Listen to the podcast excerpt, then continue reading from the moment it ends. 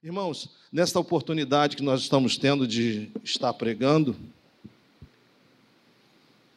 como o pastor Santos já colocou aqui, nós vamos estar dando continuidade ao que vem sendo pregado, esse tema, construindo a sua igreja. E essa sua igreja com S maiúsculo, né, sobre a questão voltada à sua igreja.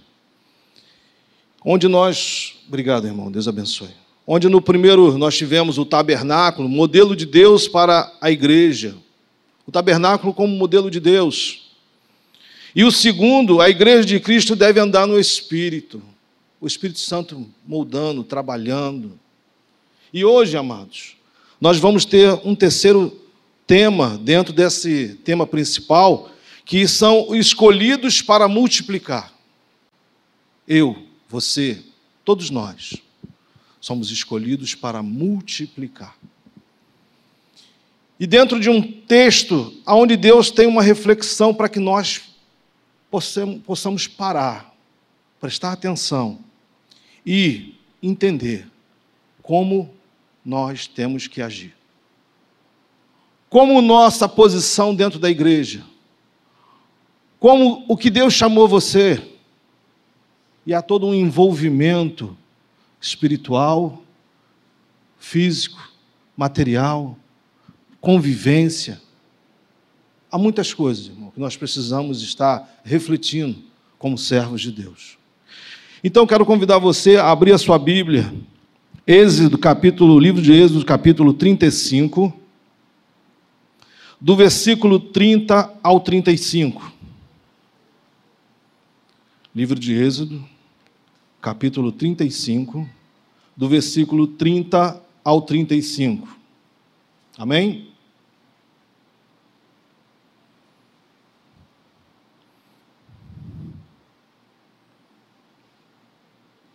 Eu, às vezes, eu mexo um pouco com a igreja, falo um amém para ver se a igreja responde. Então, pode ficar à vontade, irmãos.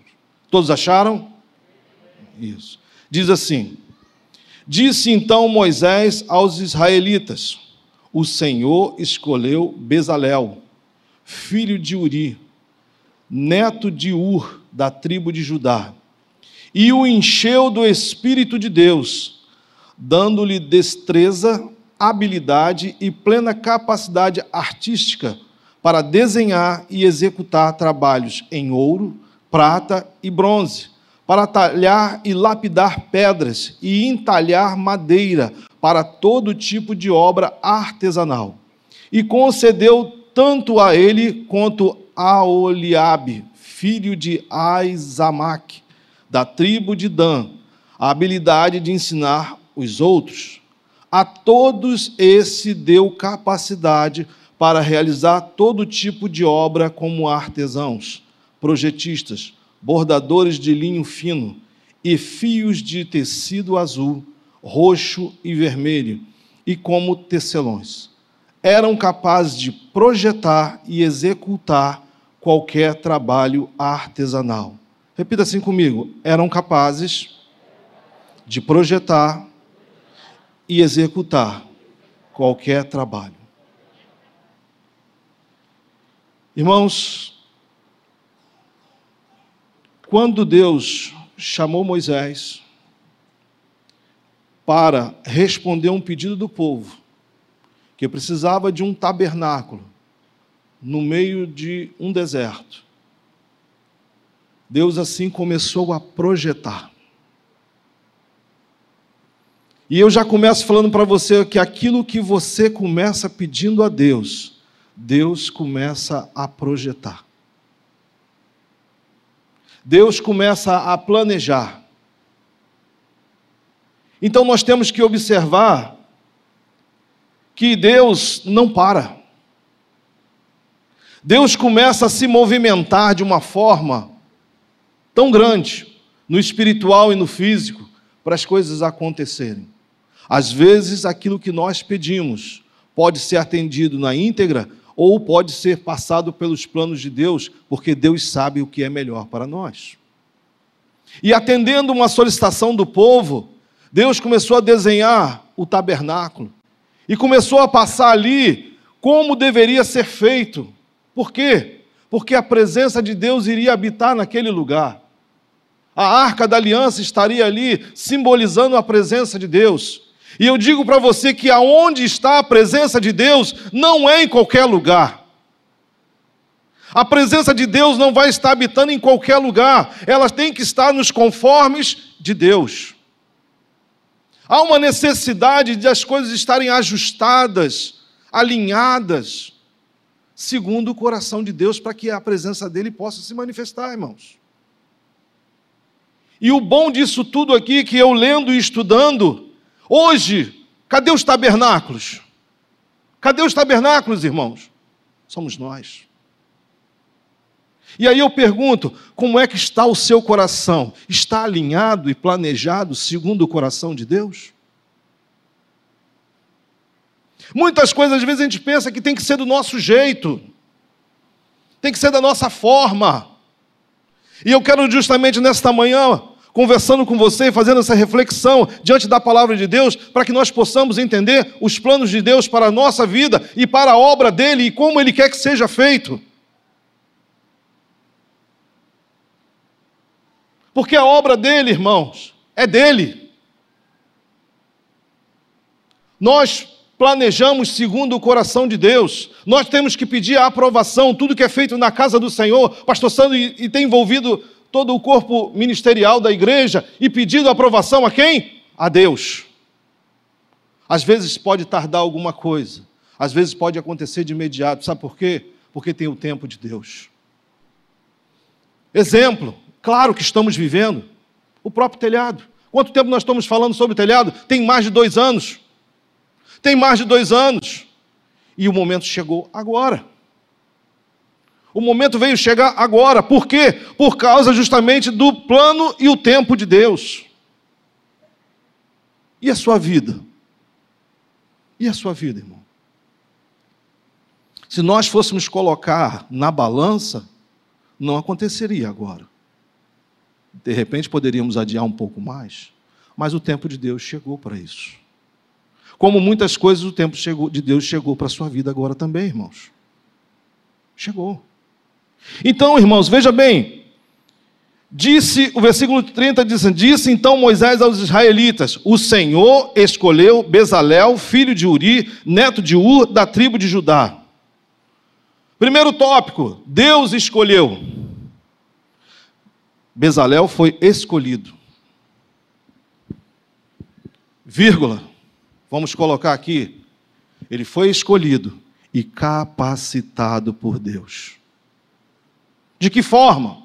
A história de Bezalel vem justamente desde o Egito, a sua capacitação, assim como naquele momento ali, ele foi cheio do Espírito de Deus. Deus escolheu Bezalel para uma tarefa. Que tarefa é essa, irmãos? Que tarefa foi essa? Ele, Deus justamente escolheu a tarefa que era para ele realizar a obra de Deus, a obra que Deus ordenou, ou seja, como realizar, como formatar, como projetar o tabernáculo de Deus. Nós temos aí um jargão que fala missão dada, missão cumprida.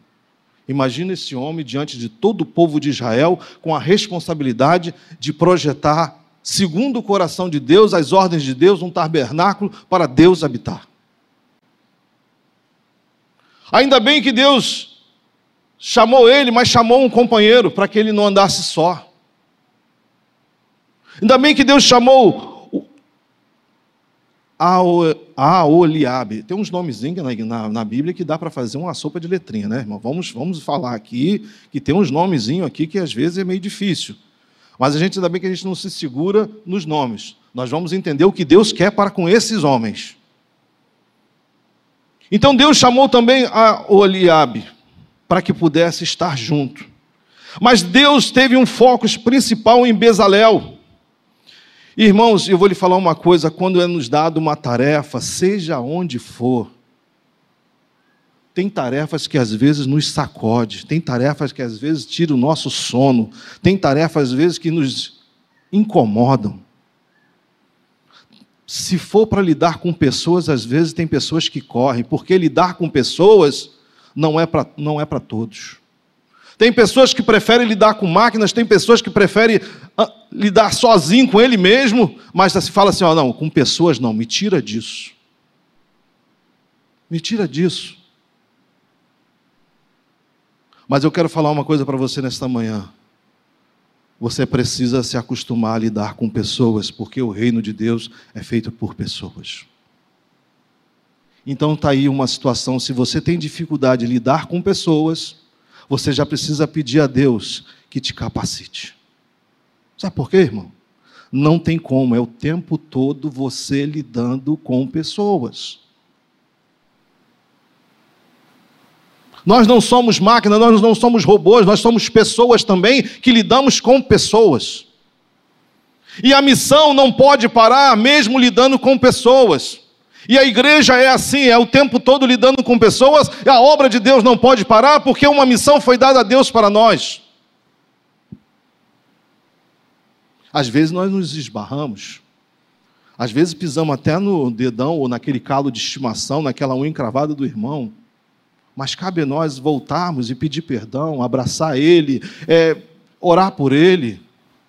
Porque se você for observar o que a Bíblia nos orienta, nós temos que amar o nosso e o que, irmão?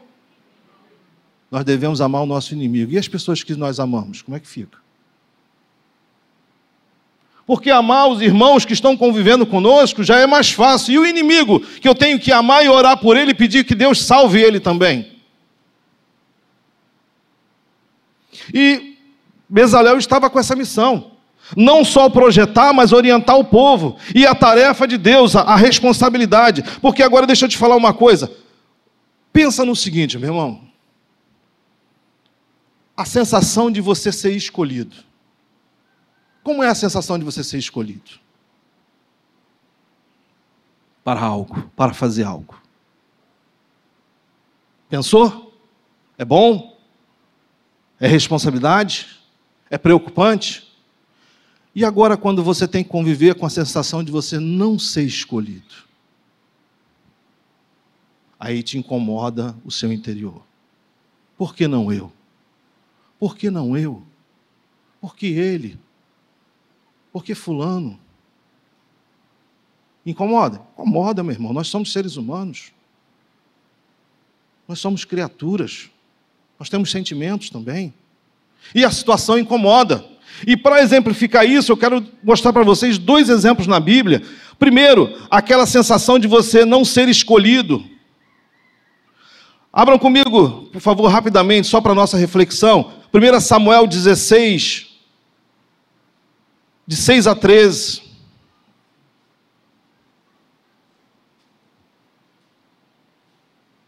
Olha esse exemplo.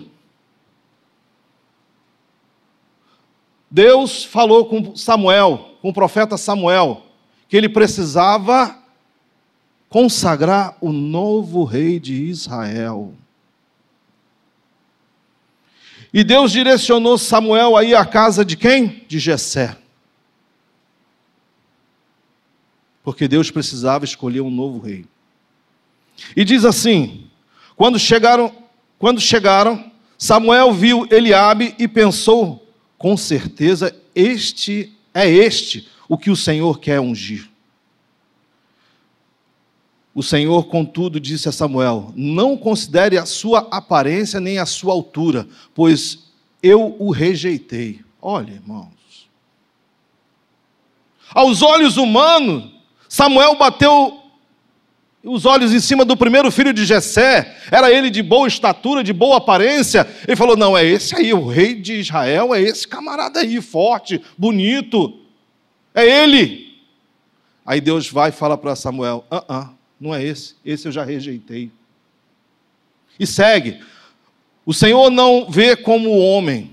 O homem vê a aparência, mas o Senhor vê o coração. Nós temos que lidar com isso porque as aparências, infelizmente, nos enganam. Enganam, meu irmão. Olha o próximo versículo, versículo 8. Então Jessé chamou Abinadab E levou a Samuel. Ele, porém, disse: O Senhor também não escolheu este. E assim, como todo bom pai, apresenta logo o primeiro filho bonitão e aí vem fazendo o pessoal na escala. Pula para o versículo 9. Então, em seguida, Jessé levou Samar a Samuel. Este disse: Também não foi este que o Senhor escolheu. Versículo 10. Jessé levou a Samuel sete de seus filhos, mas Samuel disse: O Senhor não escolheu nenhum destes. Aí o versículo 11. Então perguntou a Jessé: Estes são todos os filhos que você tem? Jessé respondeu: Ainda tenho o caçula, mas ele está cuidando das ovelhas. Samuel disse: Traga-o aqui. Não nos sentaremos para comer enquanto ele não chegar. Tinha que chamar Davi, porque o escolhido de Deus não foi nenhum dos sete, mas sim aquele que Deus escolheu, que foi Davi. Os irmãos de Davi teve, tiveram que receber a notícia que eles não foram escolhidos, e sim Davi, que era o caçula. Tiveram que lidar com o não chamado, a não escolha. E isso foi complicado? Foi. Porque quando Davi foi estar com eles na batalha e se deparou com o gigante, Davi começou a questionar os irmãos dele, falou: Ô, oh, fica quieto, volta para casa, o que você está fazendo aqui? Queriam ignorar ele, mas não tem como. Quando você é chamado por Deus, você não tem como ser ignorado. Agora, de uma outra forma, também existe uma outra referência que é Gênesis capítulo 27, versículo 21 ao 23, aonde nós vamos ver uma outra situação de engano uma escolha através de engano. E nós vamos lidar justamente com Esaú e Jacó. Olha, então, então Isaac disse a Jacó: Chegue mais perto, meu filho, para que eu possa apalpá-lo e saber se você é realmente meu filho Esaú. Aí no versículo 22 diz assim: Jacó aproximou-se do seu pai Isaac, que o apalpou e disse: A voz é de Jacó, mas os braços são de Esaú. Trapaça uma trapaça.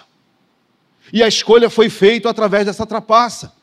E Isaú não perdoou o seu irmão, levou muito tempo para isso acontecer. Porque uma escolha feita de forma errada, com trapaça. Aí eu vou falar para você aqui: você já lidou com trapaças na sua vida? Aonde a vez era sua e por algum motivo foi trapaceado? Já, meu irmão? Tem vergonha não? E isso dói o seu coração. E isso faz o seu coração, às vezes, até mesmo pecar. Porque você, sendo um servo de Deus, fala: como? Como eu fui trapaceado dessa forma? Porque a bênção era minha e o outro levou. Mas Deus tem tudo planejado. Sabe por quê? Porque às vezes nós costumamos, costumamos a pensar que nós escolhemos Deus. Não, eu escolhi Deus para ser o meu Senhor da minha vida errado. Foi Deus que te escolheu. Foi Deus que te escolheu, meu irmão. A questão é o contrário, porque quando o Espírito Santo começou a trabalhar no seu coração para que você pudesse ser alcançado, é porque Deus já tinha um plano. Ele vai ser meu servo. Ele vai ser meu servo.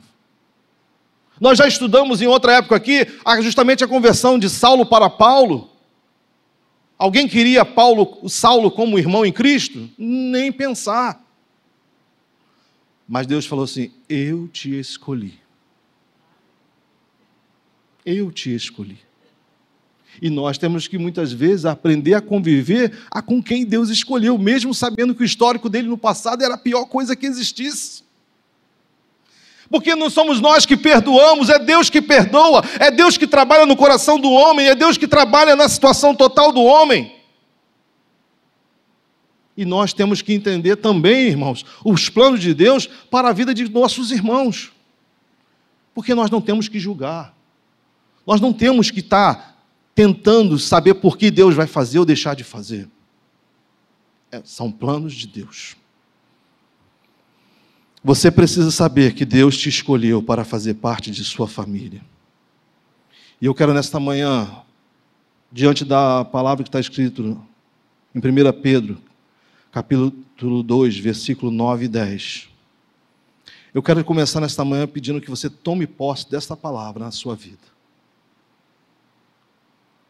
Porque no capítulo de 1 Pedro, capítulo 2, versículo 9, tem uma palavra que muito toca o meu coração. E que falta a nós, como cristãos, tomar posse desta palavra. Você precisa tomar posse. Sabe por quê? Porque às vezes você não, não se considera e não considera o seu irmão. E olha o que Jesus Cristo fala, olha o que Deus fala para você nesta manhã. Vocês, porém, são geração eleita, sacerdócio real, nação santa, povo exclusivo de Deus, para anunciar as grandezas daqueles que os chamou das trevas para a sua maravilhosa luz.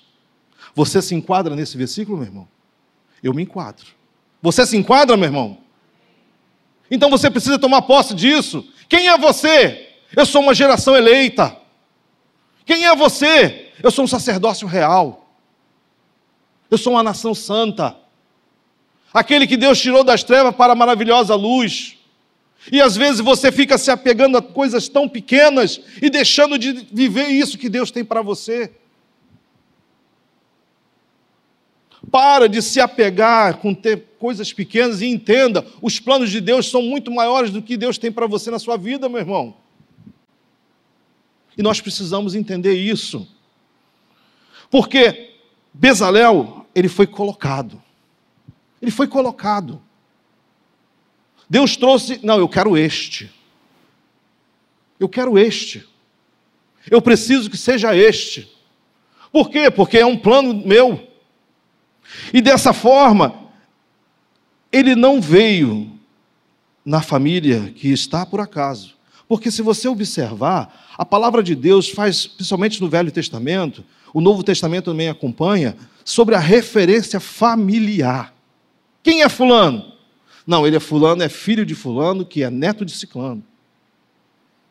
Sabe o que, que eu vejo aí? A bênção do Senhor de gerações para gerações. Você já parou para pensar nisso?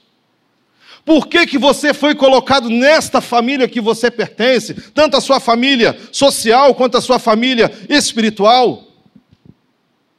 Quem é você? Você é Fulano, filho de Ciclano, neto de Beltrano. E quem é você aqui na, na, na, casa do Senhor? Eu sou aquele que um dia eu era pecador, um dia eu vivia nas trevas e hoje eu sou nação eleita. Hoje eu sou geração eleita. Hoje eu sou sacerdócio real. É isso que nós precisamos entender, porque Deus colocou na sua família, irmão, porque também há um planejamento. Porque se a sua família ainda não conheceu Jesus, é você que tem que levar Jesus para eles. É você que tem que comunicar Jesus para eles. É você que está incumbido de interromper as maldições e começar a gerar bênçãos na presença do Senhor para a sua família. É você, irmão. Sou eu. É repreender as maldições hereditárias e começar a declarar as bênçãos do Senhor sobre a sua família, sobre a sua geração, mudando às vezes até mesmo o quadro. Porque nós temos vários exemplos na Bíblia de pessoas que eram e deixaram de ser através da transformação em Jesus Cristo. E nós precisamos entender isso. Os planos de Deus Deus colocou você nessa geração através da sua linhagem familiar. Sabe para quê? Fazer diferença. Aí, às vezes, a gente vê uma movimentação, principalmente nessa pandemia, nós vemos muitas movimentações de pessoas de igreja para igreja, situações. Lógico, há muitas situações. Mas por que você veio? Por que você foi? Planos de Deus. Deus precisa de você. Uma vez inserido nesta família, Nova Vida SC, você precisa entender, como já foi pregado sobre os dons, como já foi pregado aqui nessa, nesse púlpito, aonde você se encaixa. Como você se encaixa. Sabe por quê, irmão? O tema de hoje, você é escolhido para multiplicar. E aonde você estiver, você tem que multiplicar. Você precisa multiplicar, irmão.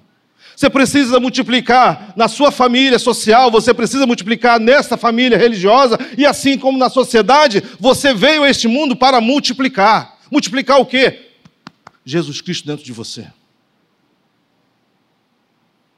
Você precisa multiplicar Jesus.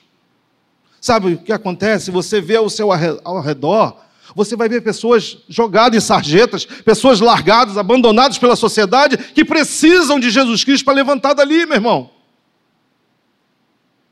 Pessoas que às vezes precisam de uma palavra somente. Pessoas que às vezes precisam de um ouvido para parar e escutar Ele. E nós precisamos estar inseridos nessa geração. Porque uma pergunta fica: você já se perguntou como seria viver em outra geração? Será que você estaria preparado para viver na geração onde o povo de Deus foi perseguido e jogado na cova dos leões, nas arenas para ser utilizados como alegria para aqueles que estavam ali? Será que você tivesse nascido lá no, no Oriente Médio, onde há religiões que não toleram o cristianismo? Às vezes eu vejo pessoas reclamando, ó oh, dia, ó oh, vida, por que, que eu nasci aqui, por que, que eu nasci assim, por que, que eu estou aqui, por que, que eu nasci na família. Não, irmão, dê graça a Deus que você nasceu aqui, porque a coisa poderia ser muito pior. A situação poderia ser muito pior. Será que aquele pessoal que vive lá no Oriente Médio não queria ter nascido aqui no Brasil e dando graça a Deus por ser livre? E nós não damos valor a isso. Nós não damos valor, irmãos. Nós precisamos refletir. O que Deus tem preparado para nós é muito maior do que às vezes você imagina. Porque chegou um determinado momento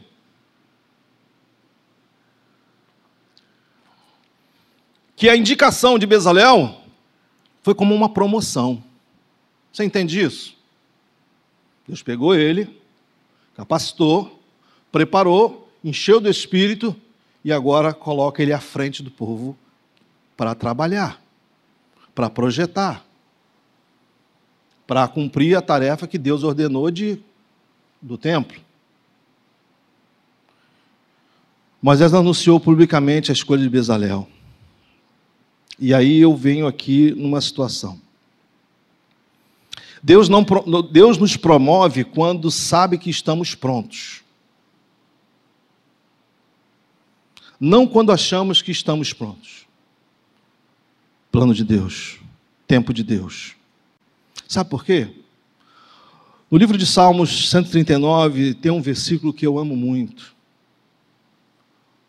Livro de Salmos, capítulo 139, versículo 1. É um, é um versículo bem pequeno, mas responde a muitas perguntas. Senhor, tu me sondas e me conheces. Esse pequeno versículo responde a muitas perguntas, principalmente do nosso interior. Porque nós podemos colocar uma aparência aqui, podemos colocar uma aparência lá fora, podemos colocar uma aparência social, podemos postar, podemos fazer o que quisermos, mas o seu coração só Deus sonda. Você pode ser, desculpe a expressão, um bom mentiroso. Pode ser. Mas a Deus você não engana. Por quê? O seu coração, ele sonda. Jesus Cristo, quando esteve aqui na terra, ele deu vários exemplos disso. O jovem mancebo, quando foi interrogar ele, bom mestre, eu faço, eu faço, eu faço. Deus falou assim: Deus olhou para ele e já disse: tá bom, libera os seus bens. Porque sabia que ele estava preso aos seus bens. Então, irmãos, nós temos que observar o seguinte: Deus sabe quando você está pronto. Deus sabe quando você se ajusta, quando você procura, quando você se coloca na presença de Deus. Deus sabe todo o intuito do seu coração. Nós cantamos hoje, acenda essa chama, ó Pai. E para os mais antigos, eu posso falar nisso agora. Quando lançaram esse, esse hino, pastor Sandro deve lembrar muito bem disso, houve uma mexida espiritual muito grande no Brasil. Pastor Paulo também pode lembrar. Acenda a chama ao Pai, que uma vez brilhou, vem brilhar. Foi um renovo espiritual. Que eu digo para vocês hoje, o Brasil hoje precisa muito mais acender essa chama, porque nós estamos precisando de um renovo espiritual nessa nação. Nós estamos precisando viver esse primeiro amor novamente. Porque muitos foram cancelados espiritualmente, até mesmo com a pandemia. Pessoas estão se deixando, perdendo o seu, a sua intimidade com Deus. Estão vivendo no automático e querendo promoções diante de Deus, esquecendo que Deus continua sondando a vida dele todos os dias. Então eu vou dizer para você, louve a Deus com esse hino de coração e fala: Senhor, acenda esta chama em mim novamente, porque eu preciso estar contigo. Eu preciso estar no íntimo contigo, Senhor, para viver o que estamos vivendo hoje e o que virá. Os rumores estão de todas as formas, de todos os lados. E as pessoas continuam desligados. Como é que está essa situação, meu irmão?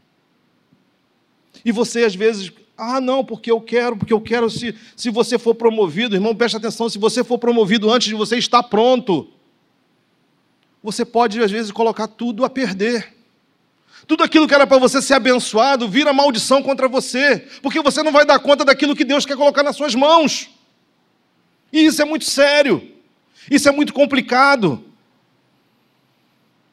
E eu vou lhe falar uma coisa, meu irmão, para vocês entenderem.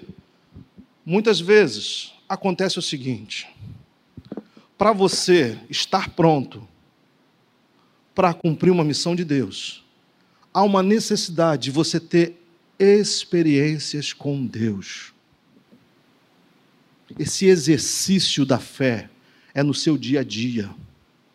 Você chegar perto de cristãos que não têm experiência é como você pegar um balde d'água vazio, não serve, fica ali, ou um balde furado.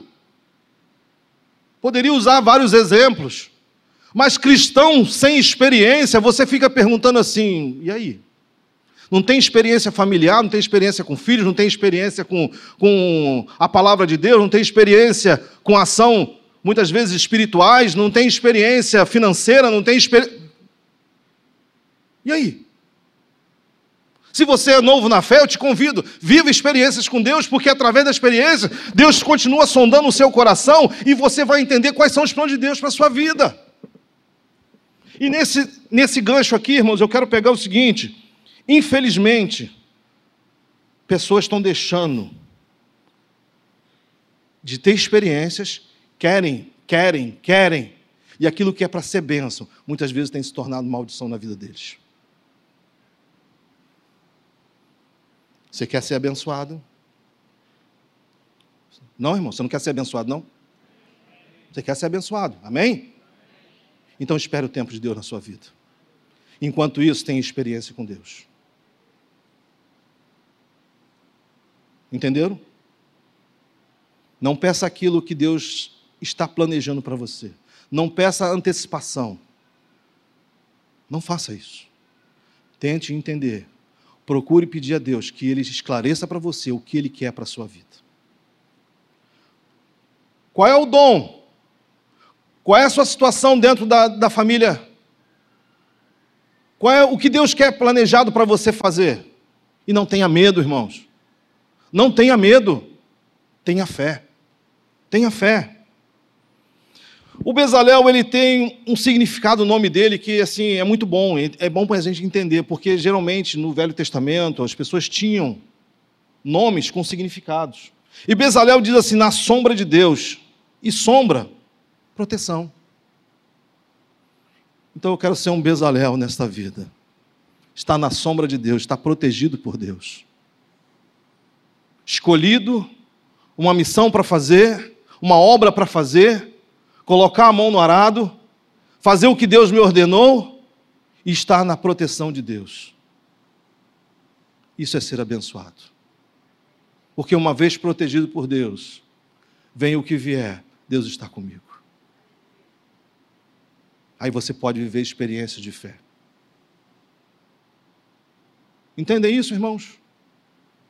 Deus tem tudo planejado, Deus tem tudo a forma de trabalhar. E Deus, através disso tudo, ele encheu do Espírito de Deus, dando-lhe destreza, habilidade e plena capacidade artística. Deus deu presentes a você. Deus deu, assim como ele deu presentes para Bezalel, ele também tem presentes para você. Bezalel, ele, por exemplo, foi treinado no Egito quando ele estava cativo. E dali Deus colocou o Espírito de Deus sobre a vida dele. E aí ele ficou completo. Às vezes a sua instrução, que está lá fora, vai servir aqui dentro. E vice-versa. Eu ouvi uma frase que eu, entendendo ela, que às vezes assim, muitas vezes o seu ministério torna-se sua profissão secular. Por quê? Às vezes você pode estar, irmãos, olha só, eu vou falar uma coisa para vocês, vou abrir um parênteses aqui, que às vezes eu vejo umas situações, por exemplo, nós temos ministério na igreja que está o tempo todo solicitando pessoas, pessoas, pessoas, pessoas. Tem um aqui que a gente fala o tempo todo que é o GV, Geração Vida. Está o tempo todo pedindo pessoas voluntárias para trabalhar. E às vezes aquilo ali que você está exercendo, você tem experiência com Deus, cuidando de uma criança, amanhã pode ser uma porta de emprego para você. Quantos são os casos?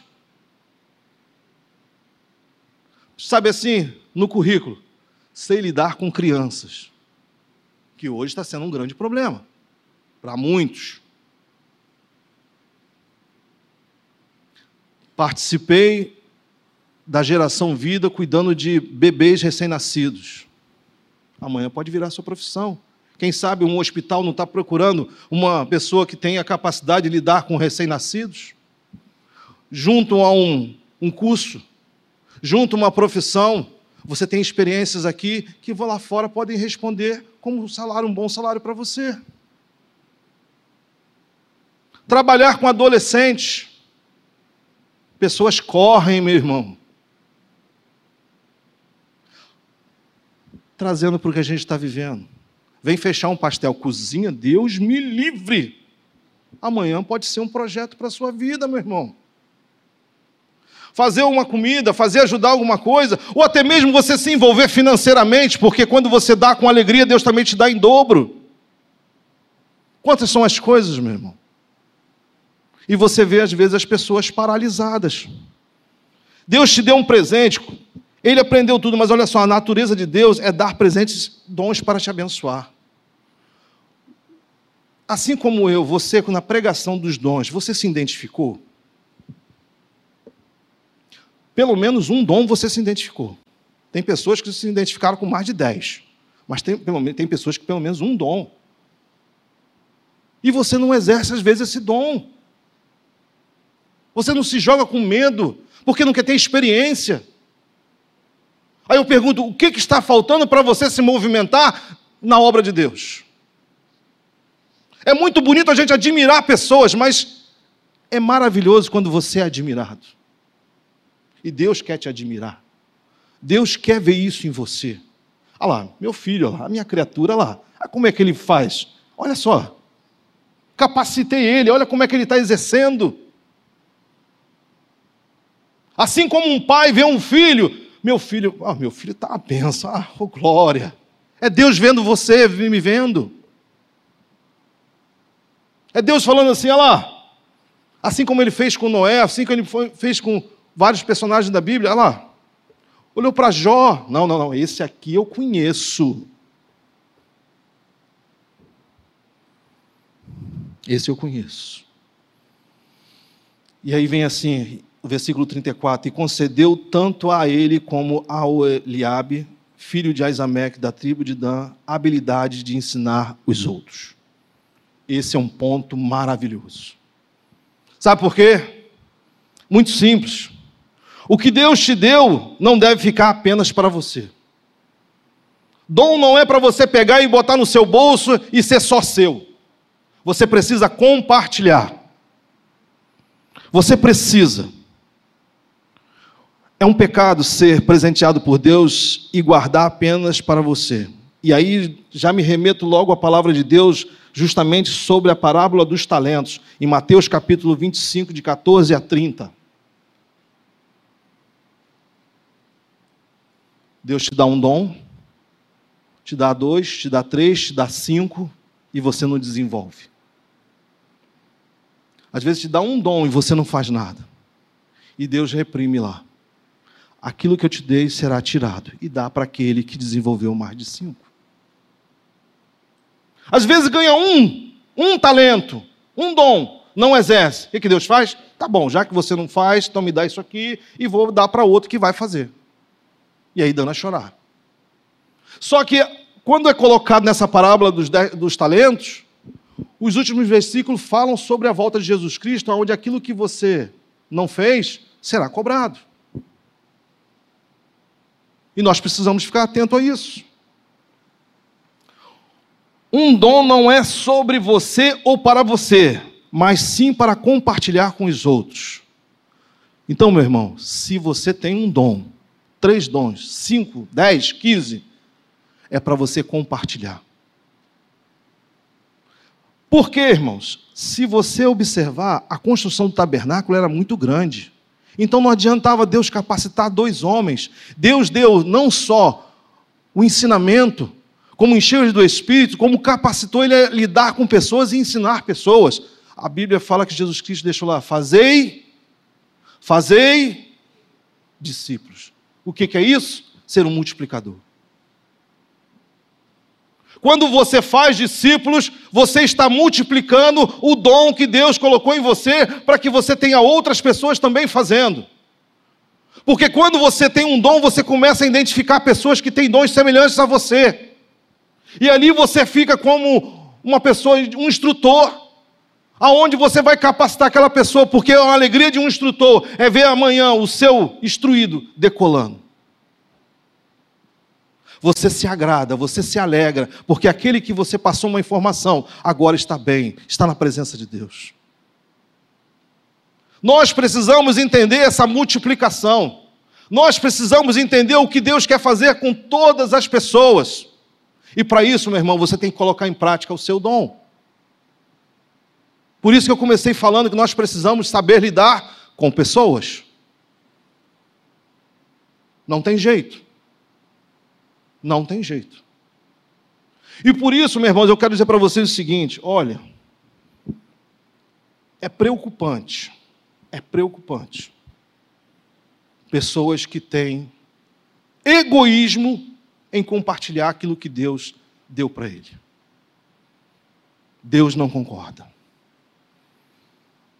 E abrindo um parênteses aí, às vezes nós nos deparamos dentro da igreja com pessoas capacitadas, que estão sentadas no banco e não querem exercer o seu dom.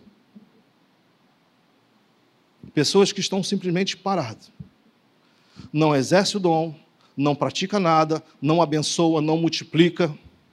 E às vezes até quando é convocado por uma campanha, alguma coisa, pessoas que, irmão, porque assim, quem tem um, dá um, é uma coisa. Agora, as pessoas que às vezes têm também não querem dar não querem se doar em nada, não querem se envolver em nada.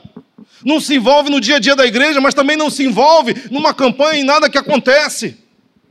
Mas uma coisa, esse tipo de pessoa sabe fazer, que é cobrar. Tá vendo? Cadê? Cadê o resultado? Não vi acontecer. Onde é que está isso? Aí eu vou perguntar assim: você pelo menos orou para que isso acontecesse? Você pelo menos se doou em oração para que Deus pudesse abençoar as pessoas que estão envolvidas? Você pelo menos participou de alguma forma para isso acontecer?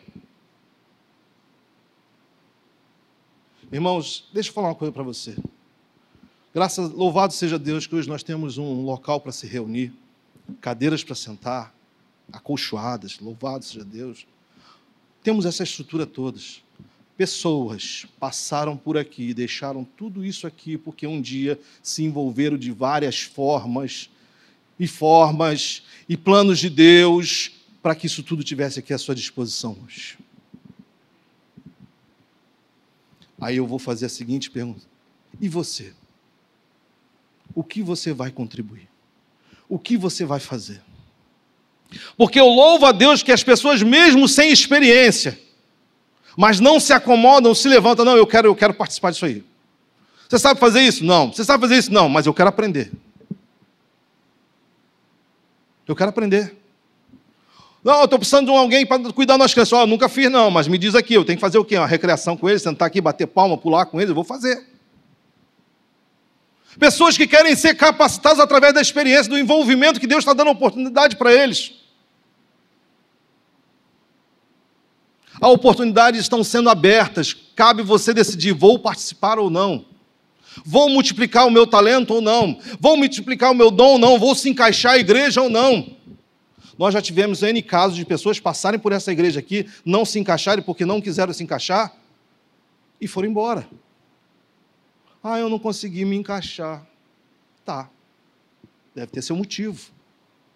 Mas a igreja é aberta a receber pessoas. Os ministérios estão aí, recebendo pessoas, envolvendo pessoas. E eu louvo a Deus pelas pessoas que se envolvem. Irmãos, às vezes a gente, como tivemos semana passada o mutirão do almoço, pessoas chegaram lá, ó, oh, a panela é minha, hein? E catou a panela e foi para dentro, outro foi fazer isso, outro na limpeza. Outro... Tudo aconteceu maravilhosamente. Foi uma bênção. Ali nós louvamos, ali Deus falou, ali Deus multiplicou os dons, coisas estão acontecendo. Irmão, eu nunca botei a mão na comida, mas hoje eu estou aprendendo alguma coisa aqui. Entende? Eu estou dando exemplos, irmão, de coisas que nós estamos vivendo aqui. Agora, quantas são as outras coisas? Às vezes você está numa empresa que você, por não ter aptidão, por você não desejar, você vai ficar 30 anos ali dentro, no mesmo lugar. Se ficar, né? Porque as empresas estão mudando. Chega lá o supervisor, até mesmo o patrão, por favor, preciso de alguém voluntário para fazer alguma coisa aqui. Ih, eu não, estou fora, que isso? Aí quando chega aquela lista que às vezes precisa passar para é, esse aqui não se envolve em nada. Vai embora. Acontece? Acontece, meu irmão. Acontece. Então eu peço de você o seguinte: tem aptidão, tem vontade? Vem, se envolva, porque tem muita coisa para fazer. Tem muita coisa para fazer.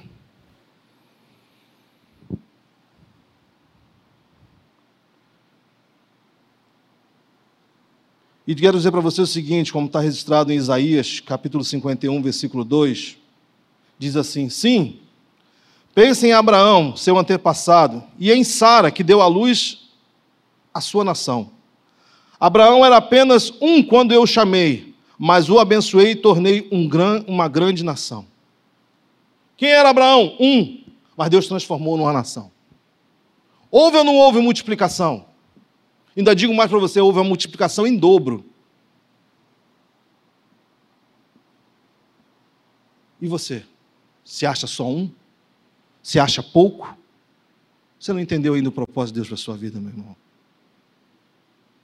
Se você está se ignorando, achando que você é tão pouco a ponto de não ser percebido, você está, inclusive, pecando contra Deus. Porque Deus não te chamou para você ser somente um. Deus te chamou para ser um multiplicador da sua obra. Deus te chamou para você fazer coisas grandes, para você tomar posse do, do versículo que você é uma geração eleita. E você continua se menosprezando, meu irmão. Quantos são as pessoas que às vezes chegam para nós, para os pastores, com complexo de inferioridade? e que precisam ser trabalhados emocionalmente, fisicamente e espiritualmente. Por questões de achar que ele não é um nada.